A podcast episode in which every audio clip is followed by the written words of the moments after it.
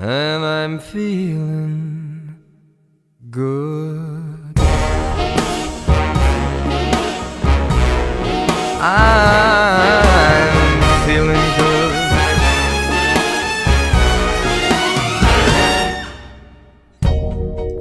Fish in the sea, you know how I feel. River running free, you know how I feel Blossom on a tree, you know how I feel. It's a new dawn, it's a new day, it's a new life for me. And I'm feeling good.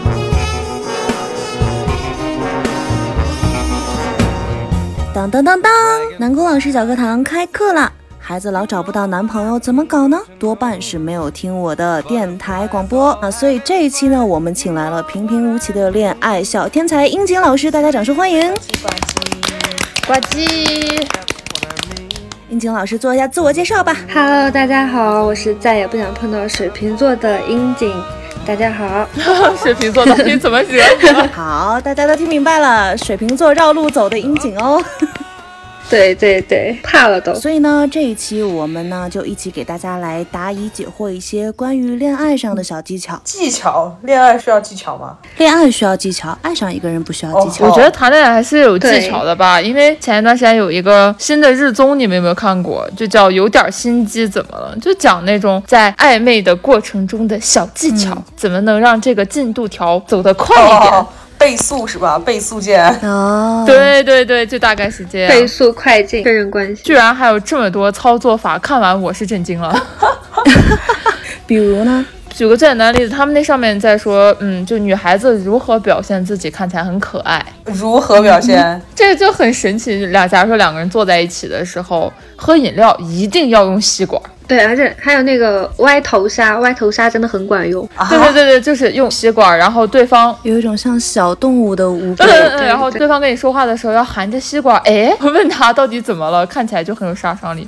看完以后，反正有没有杀伤力不知道，我是觉得居然还可以这样的吗？我觉得不太对啊！我觉得咱们这种人，就咱们几个约在一起，然后喝个饮料，坐一圈儿吃饭。虽然大家也会用吸管吧，为了不吃口红嘛，但是每当大家咬着那个吸管，然后跟我说话的时候，我都觉得那个吸管命不久矣。一时被我咬死了那个吸管。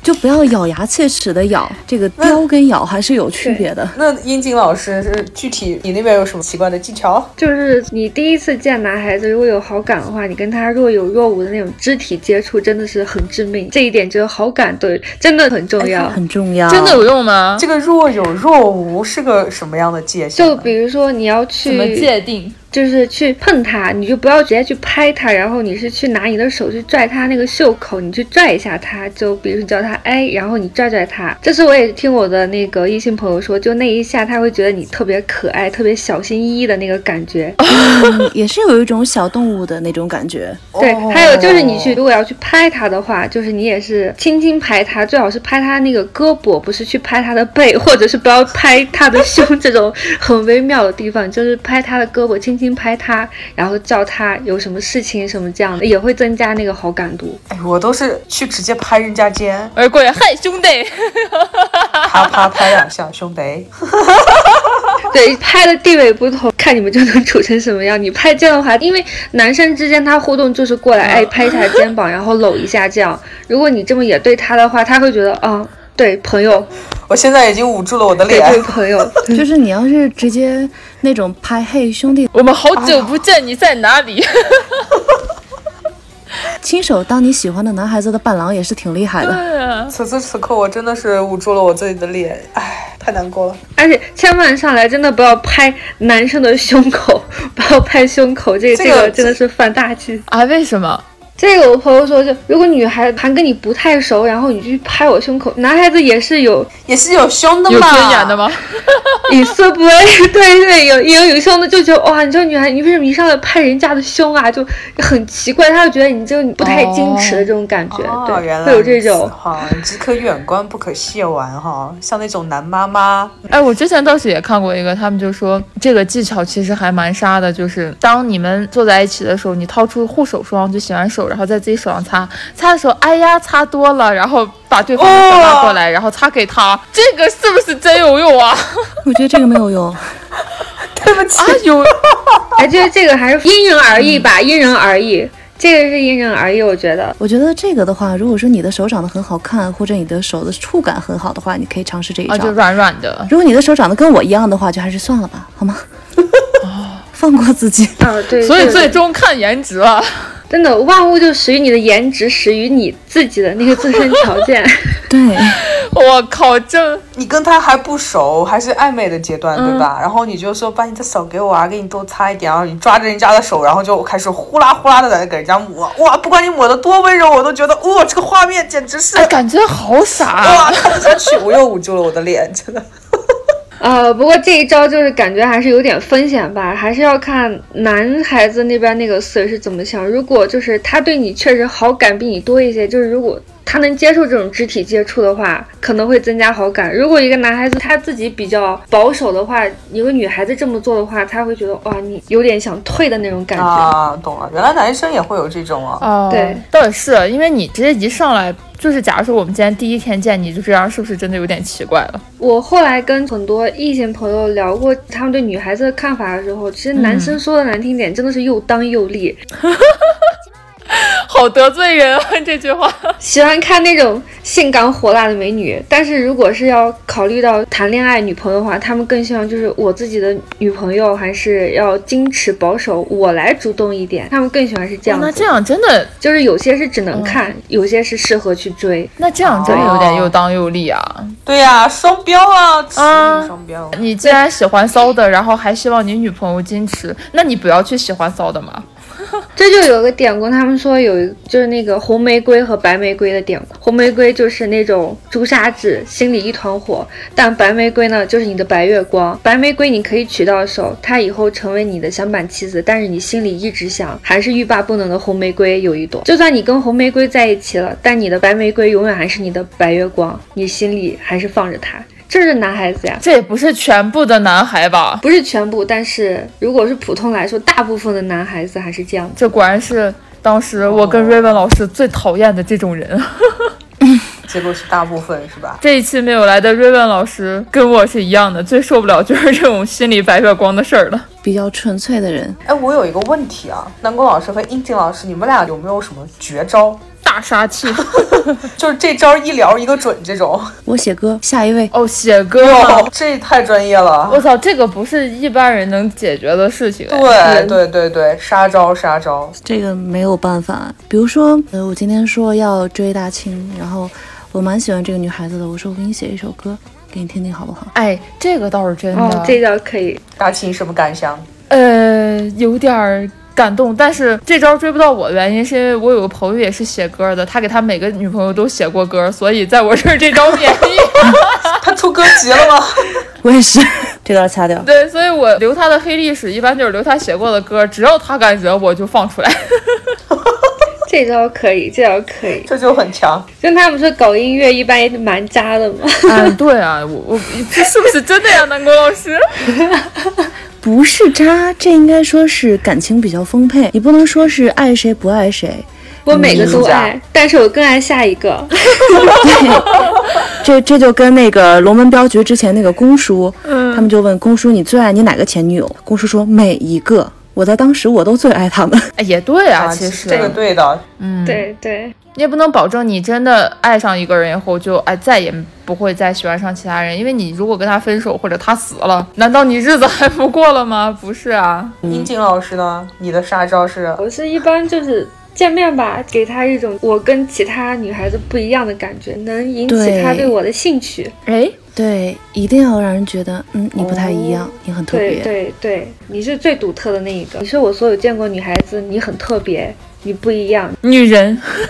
你成功吸引了我的注意力，呃，对对，好奇这种感觉。原来是这样。倒是有看过他们说，你先跟他一样，然后跟他不一样，反而会更容易引起他的兴趣和关注。哦，懂了懂了。譬如打个地方，大家坐在一起吃饭，所有人都点酒，然后我点一个饮料。嗯，对。在点菜的时候，哎，我跟你点一样的好了，就是一定要有这种一样和不一样，反而会让人家觉得你既不日眼还不一样，是真的吗？哎，我觉得这个怎么有一点像另外一种方向的打一棒子给颗糖呢？差不多吧。是的，是的，对。不太一样。比如说，你要是单纯的纯做一个状态，说啊，我跟他们都不一样，这个东西叫杠精儿。哈，有道理。对啊，不叫人类，对，这是杠精儿，就是你让人感觉说我们是有共同点的，但是我又会让你觉得，哎，我有这些地方，你会觉得啊很好奇，或者说是觉得很意外、哦很惊喜的那种状态的存在。我的那个感觉就是打一棒子的，就是说这个地方我跟你不一样了。但是给一颗糖的，就是哎，但是这个地方我跟你是一样的吧。不一样，这个不是棒子，应该是两颗糖，哦，总而言之还是得甜一。个是同样的糖，一个是更让人觉得更甜的糖。总而言之，其实很像让别人对你有一个比较深刻的印象。譬如上学的时候，你能记住的你们班里的那个人，有可能大家都是才艺表演、唱歌，他说快板，你是不是就记住他了？大概是这种意思吧。而且那个说快板的前提是他的其他行为上，然后是跟你是同化的。哎，你在接受他的基础上，你又发现他，哎，让我好新鲜，好不一样，这样一下就好感就暴增，就类似于那种反差萌哦。突然想起来一点，就是以前有喜欢的人的时候，你会尽可能去跟他做相同的事情，然后他喜欢的东西你也会去了解，然后尽可能去爱屋及乌做这样的事情。我觉得你要跟他相处的话，你再往更深一点家庭关系的话，你们俩肯定是要找相同点呀。你们俩在交流说，他会相当于就一个开始一个试探，他会说，哦，我平时喜欢听什么什么歌，然后虽然说你不是特别喜欢，但你可以给说，哦，呃，这个挺好的，我爱听的跟你这个也差不多，然后他觉得，哎，大概一个类型是可以，一下子你们会就拉近那个距离感。最好再往深一层，还是要有个共同点。如果一个男孩给你说、啊，我平时喜欢听轻音乐啊，什么听那个民谣，然后。你在那说啊，民谣什么的哦，太 low 了，不行，我喜欢听重金属，听摇滚。虽然你在表现你的个性，啊但是在男孩子那边看来就说，哦，那那你还真是不一样，那我可能跟你还是合不来，打扰了。他会就在内心里给你减分，就是这样子。你不能太个性，但是又有稍微有一点小个性。最开始先展现出你一点小个性，最多的还是要找一个同性吧。对，嗯，首先得让人觉得我们是在一个世界里。嗯，对，啊就是这样。呃因为人其实都有这种趋同的心理嘛。那如果更直接一点，就譬如今天我们所有一群人出来坐着，我对某一个男生特别有好感，我要不要稍微直接一点？譬如在问起来你喜欢怎么样的男孩子的时候，如果他穿卫衣，我就说我喜欢那种运动型的男孩，会不会更让他觉得，哎，我们是不是有共同点？这种是会有，但是也不是一下子你光说这一点的话，他只是把你拉到一个安全距离。如果你再想跟他深聊的话，你还要找更多的共同点。还有别的是吗？很多细节，就是这个就是要看细节了。比如说你们俩坐在在一起，他喝可乐，然后你就可以问他，啊，你你也喝可乐，你是百事党还是你是可口党？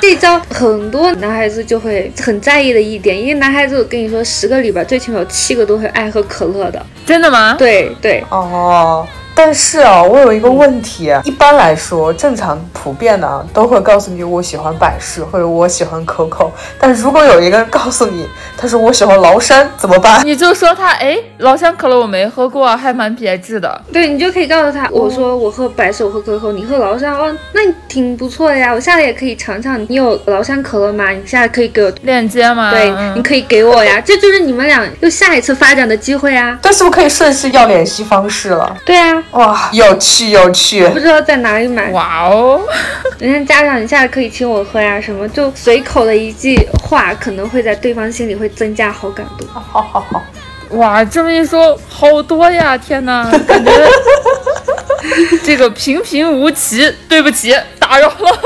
这就是平平无奇的话，人那是谦虚，对，这是这哪里叫平平无奇？谦虚了，谦虚了，老师就。是谦虚。头脑风暴，就是真的感觉有的时候第一次跟男孩子相处，就是无时无刻都要观察入微，特别细致。所以还有一点，他们就说为什么女孩子第一次跟男孩子吃饭，他们吃的少，也是有原因，因为他们的注意力会放在这个方面，他会在想我是要哪一个细节，哦我要去吸引这个男孩子，我该怎么说话，什么举止，我的仪容仪表。当你这些心思你想在这个上面的时候，其实你真的就不会再在意食欲了，你真的不会吃的很多。哎呦，我的天哪！哎，但你要这么说，我倒忽然想起来，我之前有一朋友，嗯不过这个男女我感觉可能都通用吧。这一条，一个男孩子他喜欢上了一个女孩儿，他就跟那个女孩儿好了，在他们俩好的那一个多礼拜吧，我就都没有再见过他俩，避嫌是重要的。结果忽然有一天，这个男孩儿给我打了电话说：“你在吗？我来找你吃个饭。”我说：“啊。”有啥事儿吗？你对象呢？他说我实在是饿死了，先不说了，我马上就来。然后他就来了，来了以后我们在我们学校门口有一个小餐馆，坐下就开始吃饭。他就一句话都没说，端起碗就开始狂吃。我在旁边看他吃，我感觉像那种一个礼拜都没吃饭一样。我经问受了什么他你咋了？他说你别提了，我这一个礼拜跟他在一起的时候，为了表示很绅士或者是教养很好的感觉，他吃饭几乎都没有吃饱过。哎呦，太难了。谈恋爱真的要谈成这样吗？好累啊对啊！呀、最开始为了给彼此好的印象都会这样，就有一句话说得好，我特别怀念我们最开始热情又虚伪的样子，哦哇塞，就是这个样子呀。哇，原来是真的。反正当时我听完他说的时候，我那会儿就觉得谈什么恋爱，单身多好。至少饭可以吃饱。呃，那会儿觉得他好可怜。我一直以为这个只是存在在他身上的现象，所以其实这个女生更多见，是这样吗？女生真的更多见，而且我了解我周围谈恋爱的女孩子，如果一旦开始谈恋爱，她们就会特别注意自己的精致到细节，她的皮肤呀，然后她的穿衣打扮，她瘦不瘦，好不好看，这些都是她会在意的点。为了取悦她的另一半而努力提升自己，嗯，真的会这样。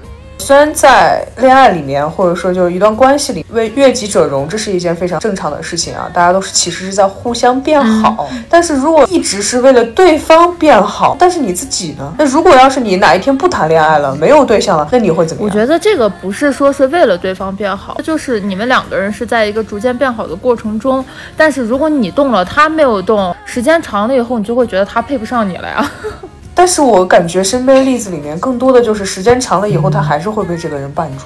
这个还是看女孩子的个人的恋爱观吧。有些女孩子她自身的那个性格去造就，然后表现在她谈恋爱的时候就是什么状态。如果你说我们自身不缺爱，然后在很健康一个家庭长大，就是很有主见、很多一个女孩子，你谈恋爱的时候，我是尊重你来注意我的仪表，为了我们俩一起变好。如果我失恋了，那我觉得你不配，你让我不开心，但我还是我，我还是继续会提升我自己，努力变美。如果你说是有些女孩子，她就是那种依赖性人格，你就是我的光，你就是我的上帝，跟你在一起，我想配得上你。她的想法是我能配得上你，然后去努力提升自己。在分手以后，她反而会形成一个，就是因为被伤害到，形成一个自卑心理。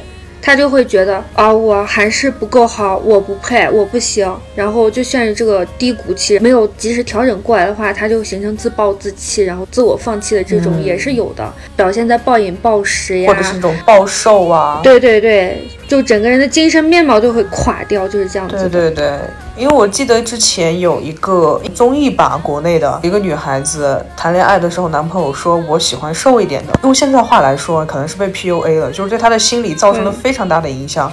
整个人上节目的时候，一个人成年女性只有五十六斤，我的天哪，多高啊！哇，一米六吧，一米六，一米六以上的，哇，那嗯真的是打击太大了。对。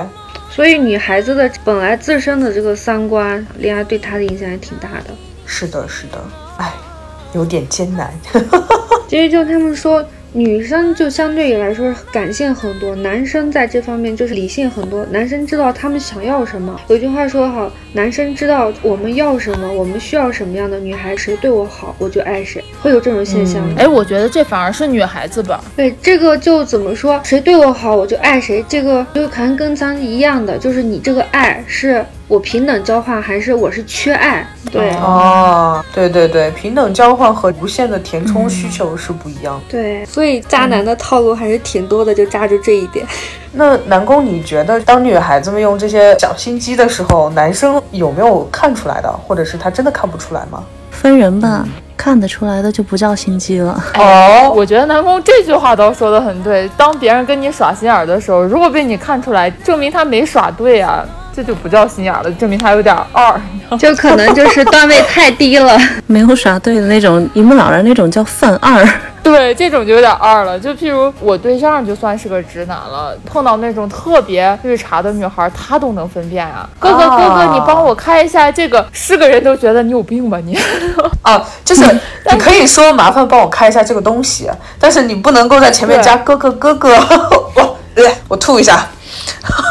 你们平时刷抖音应该会看到啊，有有有，经常会有人为了拍那种抖音的街拍啊，然后拿一个奶茶过来说你有没有女朋友，介不介意多一个，介不介意换一个？我觉得正常男人，就我对象看到这个，他说法就是这不是有病吗？我可能一杯奶茶扣到他头上哎，这种真的就很傻，只是拍成那种土味儿视频，然后别人觉得哎好像挺有趣，但事实上在正常生活中你碰到这样的女孩，你就会觉得她有毛病。嗯，是的，是这样的。所以大家不要轻易的去模仿那些奇奇怪怪的短视频哦。对对对，不要给别人造成困扰哦，不然我会扣到你头上哟。少看段子，不要跟段子里面学套路。而且还有什么奇奇怪怪的那种恋爱观，真的是抖音带坏了一代人。哎，真的，我还有一个问题啊，两位老师，你们觉得哪种人是最难聊的？哪种人是最好聊的？没有难不难聊，好不好聊，只要看他是不是对你有感觉。哦，真的是真的。哎，俗话说得好，女追男隔层纱，但是这个纱的前提是这个男孩子把门打开了，你才能揭开这个纱。懂了，懂了。哎，对，是这样我觉得追男孩其实比追女孩要难，因为如果这个男孩对你真的没兴趣，你怎么追都是闲的。但是女生有的时候可能还会因为感动啊，或者是习惯，因为女生更感性一点。嗯，对。你如果天天出现在他跟前，他最后习惯你了之后，你可能能追到他。但是男孩，我觉得可能不太一样。我是那种，你要是成天在我面前，我可能就跑了。你不走，我走，山不转水转。这是你讨厌的人了。就是对对对。如果他真的长成梁健那样呢？不是我讨厌他了，就是不喜欢他了。你看，就就一样的呀。换成你看你不喜欢的时候，别人再怎么追你，就你都会选择跑。所以同理化，男生也一样的。人家不喜欢你的时候，你再怎么努力，在人家眼里，你就是一条舔狗而已。我我刚突然觉得这样。不太好，就是因为我没有把它当做舔狗，但是人家可能自己有了这样的想法，或者是周围其他人有了这样的想法。我觉得很简单，明确拒绝。每个人的反应都不一样。而我碰到那种我不喜欢的人，我就会明确拒绝他，告诉你我真的不喜欢你，而且是特别不喜欢，今天不喜欢，明天不喜欢，这辈子都不会喜欢，再见了。啊，万一哪天打脸了怎么办？那就是我自己脸疼的事儿。我就告诉你，我好像喜欢你了。如果要是他不喜欢我了，那这事儿就算了。我觉得直接一点对对方挺好的。虽然你当时话可能说狠了，但是，嗯，对对对，就是他会有新的生活，这样才是一个正常的人。不要把人家养成鱼。道理啊。这种其实也要考验，就是女孩子看人的眼光吧。就是如果你看人眼光可以，男孩子确实是人好，就是不喜欢你还好，他们可能会给你一个交代。就怕碰到那种反应人品不怎么样，你告诉他你喜欢他，但是这个男孩子还是借着你的喜欢去伤害你的，这种也是有的，这种是最伤人的。渣男。嗯。嗯，哎，我刚刚临时啊想到一个有点画面感的一个问题，如果啊一个特别有小心机的女孩子和一个渣的天翻地覆的男孩子遇在了一起，他们俩之间会怎么样呢？就是渣男对渣女吗？可以这么说，这个问题，要不然就是狼狈为奸，要不然就是学霸之间的比赛，总有七百二十分和七百一十九分。嗯，对，要么就是看谁先输，谁先认输，看谁输的心服口服。对。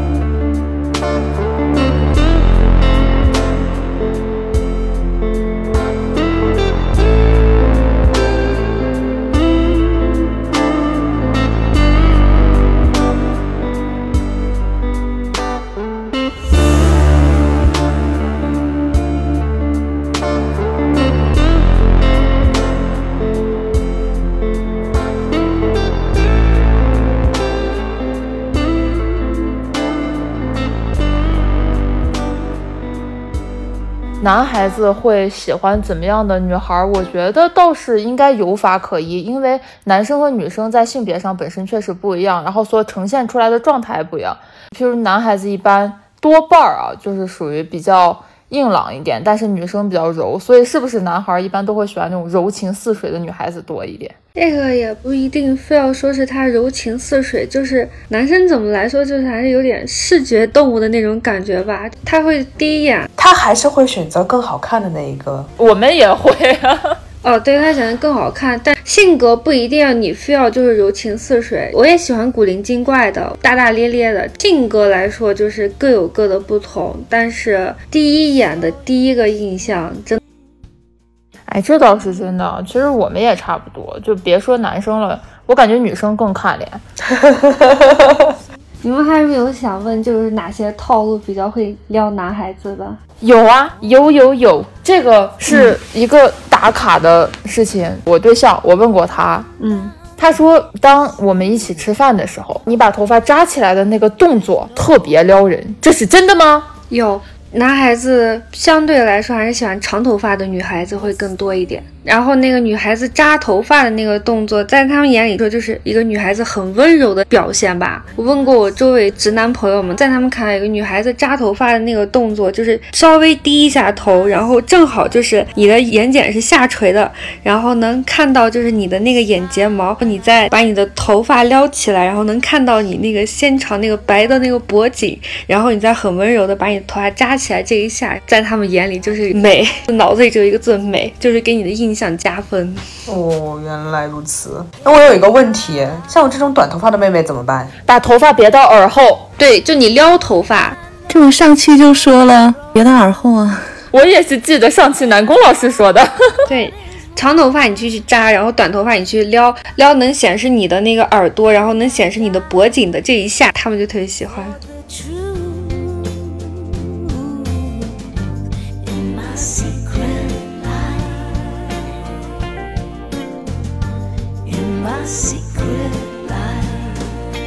但我觉得呢，这个还是要看脸了。像我这种脸盘子大的，那往后一撩，基本上就是死路一条。不是，不不不不，我给你总结一下。作为一个学生物的啊，大家还记得我的本职，让学生物的大勋哥来给你们从生物学的角度解释一下。脖子对于所有的动物来说都是要害吧？对对对，嗯。当你露出你脖子的时候，就会表示一种。亲近，我信任你，从而拉近距离感。哦，原来就像小狗会对你亮肚皮一样，然 后我觉得可能跟这个有关系。有这个说法，雄性动物啊，本来它就。基因里带狩猎捕猎的本能，对。但女孩子你做出这个动作的时候，就会激起他们的那种反应本能。就像我们女孩子，你会看到男孩子，哇，那个喉结，他那个胸肌，然后他散发那个雄性荷尔蒙，让我们心动，是一个道理。对我有一个比较喜欢的男孩子的地方，就是当男孩子打完球坐在那里仰头喝水的时候，其实是一样露出脖子。哦，嗯嗯。哇！你在说这个画面的时候，我脑袋里面脑补的人是许光汉啊，我脑子里是樱木花道，可以，都可以。我脑子里面是永恒的小栗旬，但是他好像没有打过球。所以说，就是说的这些撩汉套路啊，其实多多少少都是有用的。然后，但是最开始的前提就是他是对你抱有感觉的，有你有吸引力、有兴趣、有好感的前提下，你去做这些动作，他是加分的。如果他对你一丢兴趣都没有的话，都是白费。那我有一个更基础的问题，就是在发生在一切所有的小心机之前的，你如何去确定那个男生对你有好感呢？简单，看眼睛。来，南宫老师说一下，怎么说呢？就我有一个比较简单的判断方式，就是看眼睛。你盯着他的眼睛看，如果这个人可以盯着你的眼睛看几秒左右，然后不会转移视线的话，基本没跑。嗯，哦，对，这个确实有几秒，三秒左右。三秒、五秒，因为五秒以上基本就是爱你了。几秒已经够长，再盯着人家看就不礼貌了。嗯，再盯着看有点奇怪吧？你一直盯着人家看，别人会觉得是挑衅。到东北的时候就会变成你瞅啥瞅啥。因为他对你有好感的时候，他就会不自觉就看你，他就会观察你。然后你在做这些动作的时候，哎，他会就在心里给你加减分，就是这样子。那是不是可以这么说呢？就是迟早，你如果对方互相有一点有意思的话，你们俩迟早会目光对在一起。如果互相有好感的话，目光确实会对在一起。就是你会不自觉的去看他，你就会观察他，观察言行举止，这个是真的。就会在你观察他的时候，然后突然间嗖对视了一下，然后小鹿乱撞，然后回过头来，哎呀他在看我，然后过了一会儿你又偷偷看了一眼，想确定一下这个事情是不是真的，然后你看他一眼，他又看了你一眼，然后一下子躲在了柱子后面，说天哪天哪，他真的在看我，这不太现实。你说的这个也太太偶像剧了吧？对对，这这个就有点少女漫了。我是怎么判断别人可能喜欢我的？大家坐在一个桌子上，有人讲了一个很好笑的事情，然后大家都开始开怀大笑的时候，谁在笑的时候第一个看你，这个人一定喜欢你。对嗯，对对，他会把好的事情第一时间想分享给你，他就会看你。对，我觉得这个还蛮准的。反正我忽然觉得，哎，我操，这人是不是对我有意思？我就是从这点上判断的。我现在正在回想每一次大家坐在一圈儿的时候，然后聊什么好笑的事情，我都在看谁，我都在看我对面那个，不管他是谁。那是因为全桌上没有你喜欢的人了。如果有的话，一般第一时间会看向他。啊，对对对，先看对面的那个，然后再看一圈儿。哎，我就看你们把你们每个人都看一眼，看大家笑成什么猪样了，记下那个瞬间。看谁笑到最夸张，拿出来手机拍一张是吗？对对对，我的手机内存可能再不够，我都不会删你的表情包。我们是属于哪种闺蜜？就是存对方丑照的那一种，是吗？对对对，哇，狼人啊！我谢谢你，南宫老师。曾经有一次，我跟追问，我们俩我在机场拍了一张他的照片，就他很疲惫嘛，蹲在那里，就确实看起来非常的颓。那张照片一直在我的手机里面保存着，到现在都没有删。我换了很多个手机，我都把它传过去。其实我也有，我们这一期不要告诉我没有出现的瑞让老师，我们手机里都有他的照片。我没有，可能我是真爱。你们都存了什么？这一期过后，瑞恩老师把我们几个拉黑。我就像我们前面说的，套路和心机基本上相当于我们在恋爱过程中让那个进度条变快的一个办法。但事实上，我觉得当你真的爱上这个人的时候，心机什么的就已经不是很重要了。对，是这样的，对，就是真心换真心。对，因为从认识到了解，从喜欢到爱，这是不一样的过程。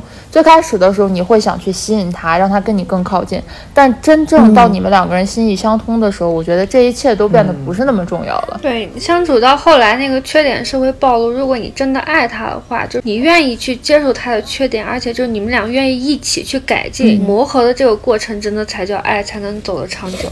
所以，光靠心机其实是没有办法收获真正的幸福的。对，也就是一开始的时候，南宫老师说的，无论任何样的所谓心机，或者是所谓的一些为了让对方能更靠近的手段，其实究其原因都是说，嗯，因为我喜欢你，所以我希望你能离我更近。我去想了一些心思，去做了一些行为，想办法让我们之间能走得更近。其实究其原因，都是因为我喜欢你。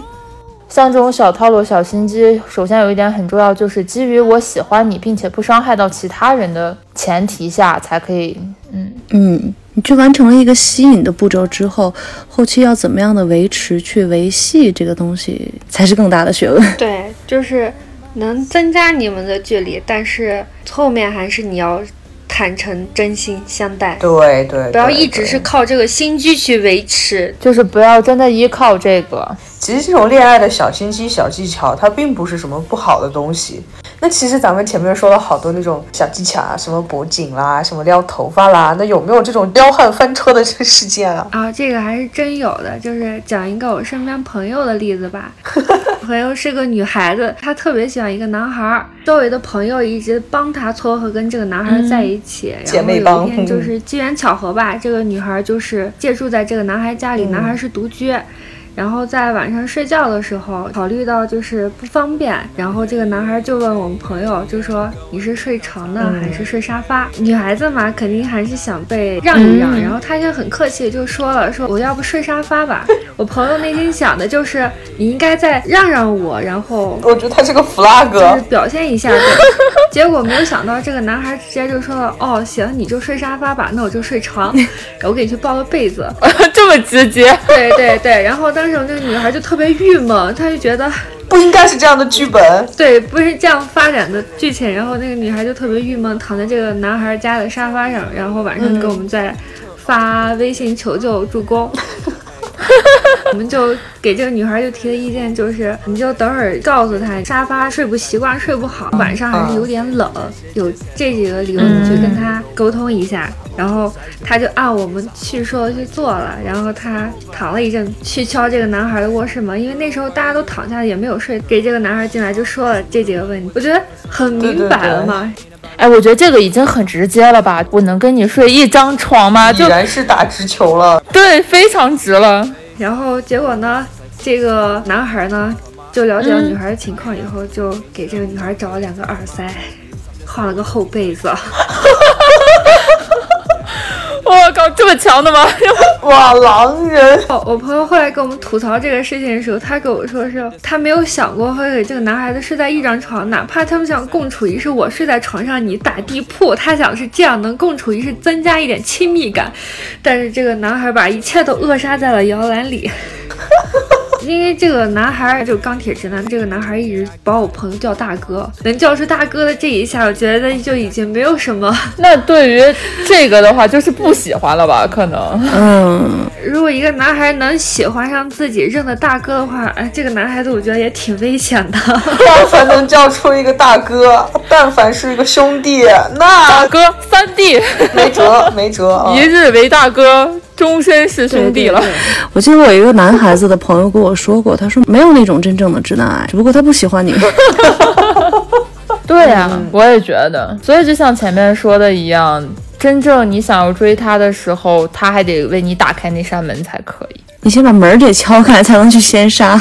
还有一个误区就是什么？因为女孩子比较感性，她们就会想，我一直坚持，我用我的坚持去打动这个男孩子，他可能会感动，会理解我，但是很少数，很少数，大部分是不会的。男孩子那个冷静理智是跟女孩子还是有区别的。其实到最后说难听点，就是自我感动罢了，说不定还会引起对方的反感。这个就像我们上一期说的，无论男孩女孩，当你真的暗恋人家的时候，不要打扰人家的生活。以前听过一个故事，有人说我喜欢苹果，但是你倾其所有给了我一车香蕉，我收下吧，我不太高兴；我不收吧，又对不起你，那我就勉为其难收下。结果我收下了之后，你又到处给别人说我倾其所有给了你一车香蕉，可是你还没有多高兴。这种事情难道不值得感动吗？可是说到底，我只是想要一个苹果。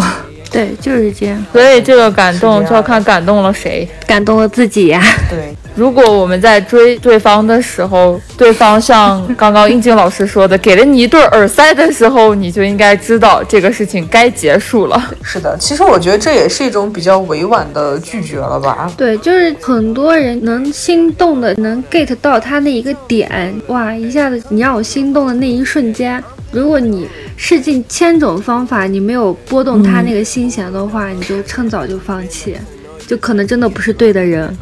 鼓掌。天其实恋爱中的这种千层套路，我算是真真正正的领略到了，没有想到有这么多的小招数哈。那今天我们的这期节目呢，就到这里了，谢谢大家的收听，感谢我们的平平无奇的恋爱小天才英景老师的分享，感谢你。谢谢大家，谢谢大家。虽然说有千层套路有管用，但是还是要以真心换真心，互相喜欢很重要。希望大家以后能有甜甜的恋爱。好的呢，好的呢。我是再也不想碰到水瓶座的樱井老师。我是性感流氓在线摇头的南宫。我是虽然没有套路，但是有对象的大清。哦吼，我是完全没有套路也没有对象的柴荣。我们的节目在网易云、喜马拉雅、B 站、荔枝平台上都有发哦，请大家选择自己喜欢的平台去收听就好了。如果大家还有什么关于感情上的烦恼，或者是恋爱上面的一些小心思、哦小技巧，有什么不懂的地方呢？欢迎大家私信我们南宫老师，还是会为大家答疑解惑的，或者可以加入我们的讨论群。那今天就先到这里了，拜拜，拜拜，再见，再见，拜拜。